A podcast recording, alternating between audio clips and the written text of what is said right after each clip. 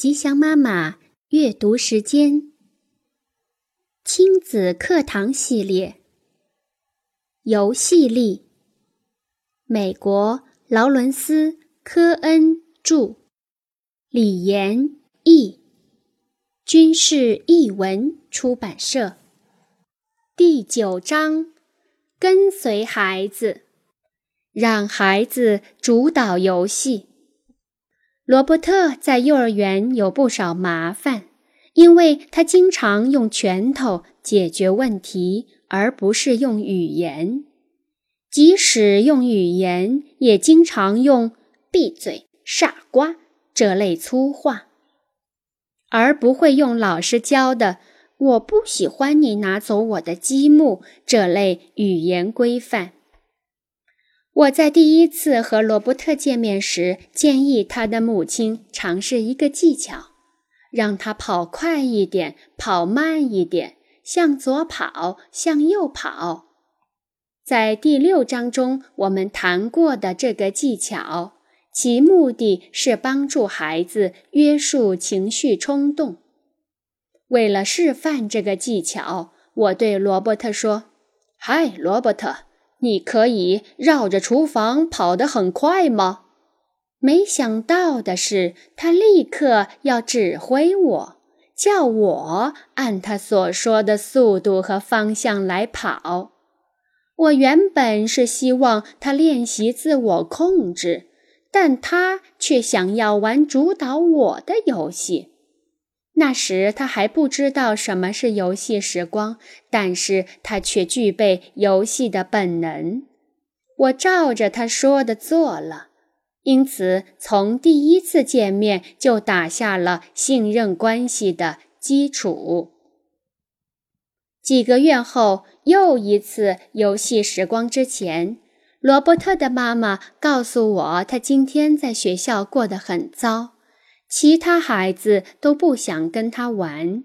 他去接他时，好几个小孩跑来告状，说他很不乖。罗伯特看到我来很开心，想赶快开始玩。我心里想，建议玩角色置换的游戏，假装我想当你的朋友，可是你不想当我的朋友。这是角色置换的经典。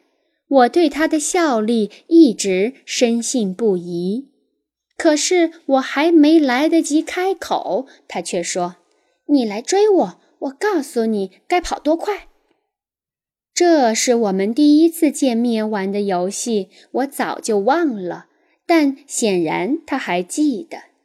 我一边跟随，一边找机会。我每隔几分钟就试着转移主题。咱们现在，咱们假装，但是每次他都会打断我，并且给我发出一个新的指令，而我也一直跟随着他。在追逐的过程中，我们会进出一些房门，他有时会把我关在门外。我想开门进去，他说不行。要我从另一边绕进来，我按照他说的做，他却又把自己关到门的另一边。我敲门求他让我进去，他大叫：“不行，你不能进来！不喜欢你，你这个讨厌鬼！”哈哈，这不正是我要的吗？他置换了角色，让他自己成为那个不要跟我做朋友的人。接下来需要我做的就是扮演我擅长的哀求者，求他让我进去，让我跟他做朋友就行了。我们的游戏之所以能进展到这个关键主题，完全是由于我跟随了他，而不是他跟随了我。罗伯特根本无法坐着好好听大人教训他。告诉他，踢人或骂人是交不到朋友的。但是我通过这个游戏，以夸张的口吻告诉他这些道理，而他咯咯笑着听下去。我威胁说，如果他不开门，我就要踢他。我答应要做他最好的朋友，但是又用旁白的方式告诉他，我进去之后要偷走他的玩具，用笑声面对那些曾经让他难过和挫败的主题。我不懂他们为什么不喜欢我，他们好坏。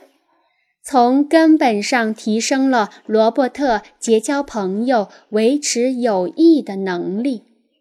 同样，你自己的孩子在生活中也能获得积极的改变。如果你能让自己跟随孩子。